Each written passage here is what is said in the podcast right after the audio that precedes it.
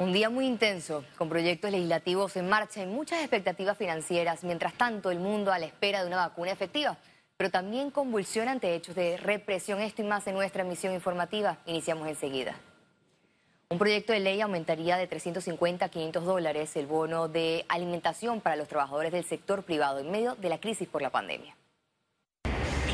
El proyecto se aprobó en tercer debate de la Asamblea Nacional y espera la sanción del Ejecutivo. Las empresas que otorguen el bono recibirán el beneficio de exoneración del impuesto sobre la renta del 100% del valor, de acuerdo al Mitradel. La estructura de funcionamiento es así. El bono, primero, no es salario. Hay gente que critica diciendo, bueno, pero es que no vas a cubrir, no cubre eh, eh, seguro, no incluye seguro social y no incluye otras cargas sociales. Es cierto, porque no es salario. Por eso ayer escuché a alguien que decía, bueno, pero eh, se te va a disminuir la cantidad de cuotas en el seguro. Eso no es cierto, porque este bono no sustituye ningún salario. Definitivamente que son vales que, se van a estar implementando en acuerdo con el empleador eh, y el empleado en su momento dado, que son convenios firmados entre ellos mismos eh, en, cuanto a lo que es su estancia en la empresa el Ministerio de Trabajo, proponente de la iniciativa, recomendó que el bono aplique en supermercados, farmacias, servicios de salud y pagos de colegiaturas. Hay que aclarar eso, no es obligatorio para el empleador, nunca ha sido obligatorio eh, desde el 2003 hasta hoy, eh, sino que es una decisión unilateral del empleador de otorgársela a uno o a varios trabajadores según sus criterios. El monto puede alcanzar el 75% del salario del trabajador como acuerdo de la mesa tripartita. Félix Antonio Chávez, Econius. Y seguimos con la Asamblea. Dos proyectos de renta económica analiza el órgano legislativo dirigidos a los afectados por la pandemia con despidos o suspensión de contratos. El órgano legislativo mantiene en segundo debate la renta solidaria de 300 dólares mensuales recomendada por la Comisión Económica para América Latina y el Caribe, que beneficiaría a 800 mil trabajadores. Las organizaciones internacionales han hablado de que lo que tenemos que asegurar es lo que pueda costar la canasta básica. Lo que en el país se calcula en 300, 320 más o menos en ese promedio a lo largo y ancho de todo el país. La cifra de 100 que da el gobierno definitivamente, como le he dicho muchas veces, no es suficiente. Otro incremento al Vale Panamá Solidario sería el proyecto de renta básica que propone por un año el pago de 200 dólares a todos los panameños. Los artículos contemplan que los fondos saldrían de la deuda externa. Ellos están proponiendo 300 dólares al mes, pero no están diciendo de a dónde se sacan los 300 dólares al mes. Entonces yo pienso que con todo el respeto, no puedo proponer un anteproyecto de ley que no diga cómo resolverlo. Yo estoy poniendo la, solución y eso queda potestad del Ejecutivo por medio del ministro de, del MEF, que sería el encargado de hacer las negociaciones con, con, estos bancos, ¿verdad? Los diputados en seis meses de pandemia presentaron más de 25 proyectos de ley para hacerle frente a la crisis inédita. Félix Antonio Chávez, Econius.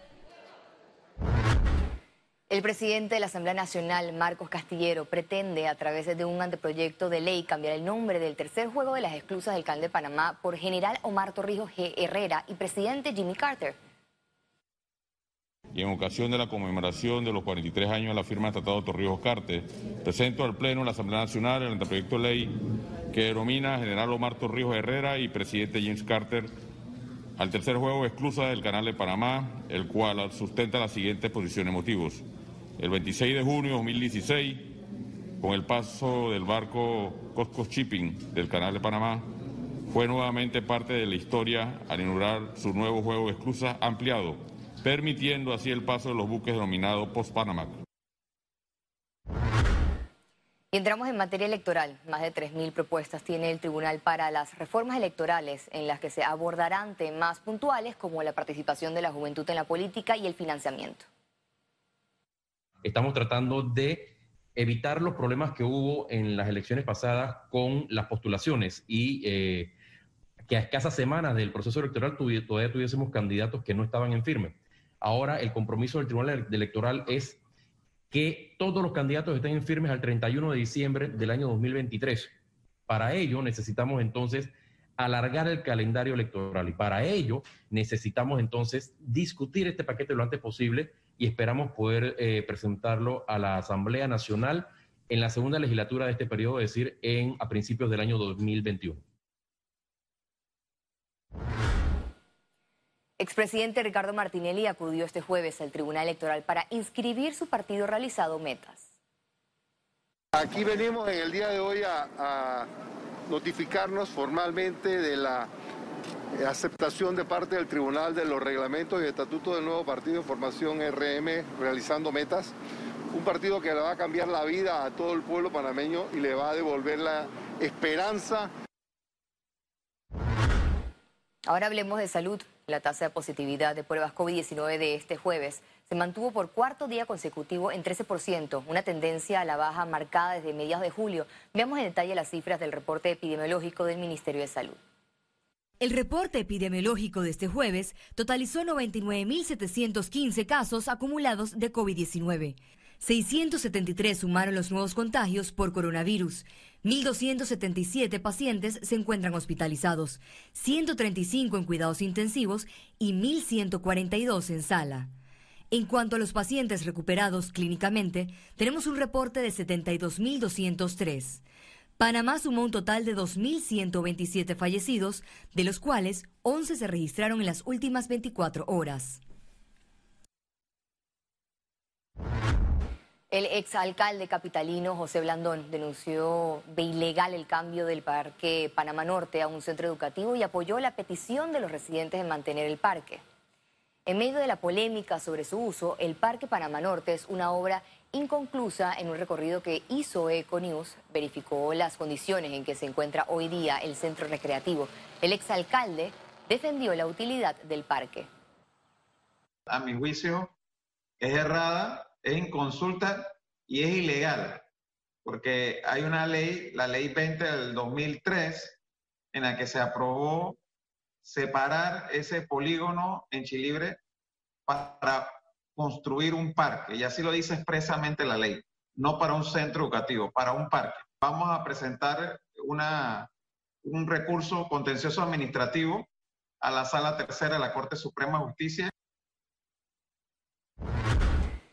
Suicidios en Panamá se incrementaron tras pandemia. ¿Cómo reconocer a una persona en estas dificultades y qué hacer al detectarlo?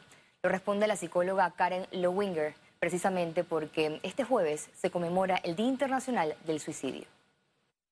Antes de marzo se estaban manejando eh, cifras de muertes por suicidio, una cada tres días. Ahora en la pandemia estamos manejando cifras de una muerte cada dos días es importante que cuando nosotros estamos hablando con una persona que pudiera estar pasando por estas dificultades, eh, que nosotros primero seamos sumamente empáticos. En ningún momento frases como no debes estar pensando en ese tipo de cosas o mira todo lo que tú tienes, ese tipo de frases no son eh, beneficiosas de ninguna manera, al contrario, hacen que la persona se empiece a sentir peor. No tomamos la responsabilidad de la vida de esta persona. Para eso están los profesionales de salud mental idóneos. Economía. Un sondeo científico arrojó una disminución de contratos para el último trimestre del 2020. Aquí los detalles. La encuesta de expectativas de empleo en Panamá realizada por Manpower Group reportó la tendencia de contratación más baja respecto a los últimos 10 años. Hay una expectativa negativa, es decir, de de menos 18 puntos porcentuales. Es decir, no, no tiene las mejores expectativas de generación de empleo eh, para este último trimestre del año. El 3% de los empleadores incrementaría sus planillas laborales, el 21% espera reducirlas, 68% permanecería sin cambios y el 8% no sabe qué ocurrirá. Las grandes empresas son las que tienen las expectativas más negativas con menos 39% las medianas menos 26%, la pequeña menos 15% y la micro con menos 8%. Para el analista René Quevedo, estos resultados reflejan la incertidumbre que hay en el país. Eh, no olvidemos que muchas de estas empresas, particularmente en el sector MIPYME, han estado prácticamente seis meses sin ingresos. El empleo está en estado de coma. Tenemos que entender eh, que, que hay una situación extraordinariamente crítica. No se cambia lo que se está haciendo, terminaremos con una situación complicada en el tema del empleo, pero también esa, esa situación que va a afectar a los trabajadores de manera inmediata, como es el desempleo, va a tener repercusiones de carácter económico en todo el resto de la economía, va a tener repercusiones de carácter social. El desempleo en Panamá podría cerrar el 2020 por arriba del 25%. Ciara Morris, Econews. Las micro, pequeñas y medianas empresas pidieron préstamos no reembolsables para reactivarse. Este sector de la economía manifestó dificultad en su reapertura. Aseguran que los préstamos que anunció el gobierno no tienen tasas blandas y además algunos no aplican para recibir esos financiamientos. Les preocupa que la falta de respaldo los lleve al cierre total. Eh, eso lo puede recuperar el gobierno en el tiempo aproximadamente unos dos años más o menos. ¿Por qué te digo esto? Porque si nosotros apoyamos a estas empresas y estas empresas empiezan a trabajar, vamos a obtener que ellas van a, tener que pagar impuestos, seguro educativo, seguro social, y eso va a generar eh, que se recaude el dinero que en estos momentos nosotros le estamos pidiendo que se le inyecte a la economía de estas empresas. Conexión financiera. Reaperturas en proceso y ya a pocos días de una movilización total. ¿Cómo ha sido esta reactivación? ¿Qué hemos aprendido y qué debemos afianzar? Esto y más nos lo dirá nuestro economista Carlos Araúz, que está aquí con nosotros en el estudio. Bienvenido, Carlos. Gracias, Valeria. Nos cuesta reconocer que nos equivocamos. Hay algo en el ser humano que bloquea esa realidad que constantemente nos recuerda lo imperfectos y limitados que somos. La cuarentena termina en Panamá el lunes entrante con la liberación de movilización sin depender del género, la eliminación de los salvoconductos y también la movida del toque de queda para las 11 de la noche. Sectores como la construcción empiezan a animarse a algo tibiamente, mientras las ayudas financieras para micro y pequeños empresarios no llegarán, porque estamos tratando situaciones de crédito como si estuviéramos en un ambiente prepandemia. No hay espacio ya para confinamientos ni errores. Los barrios en la periferia, los dormitorios, son los grandes focos de transmisión, pero eso puede controlarse si los ciudadanos mantenemos el distanciamiento social. Muchas personas han fallecido por no tener acceso a hospitales y clínicas. El confinamiento también se ha encargado de matar a cientos. Acabemos con el pánico cuidándonos, pero trabajando. Esquivando la salida innecesaria, pero atendiendo la productividad. Estamos ya cerca de salir de ir al parque y de reconocer que los grandes focos de contagio son el transporte público y reuniones familiares de más de seis personas. Adelante entonces con el gel alcoholado, el escudo facial en el metro y en las ganas de echar hacia adelante, de todos, sin cuarentena, sin confinamiento, con responsabilidad ciudadana que nos distinga como pocos. Vuelvo contigo, Valeria. Gracias, Carlos. Esperamos que realmente tome conciencia de la ciudadanía y mantenga y se resurja la economía en este país.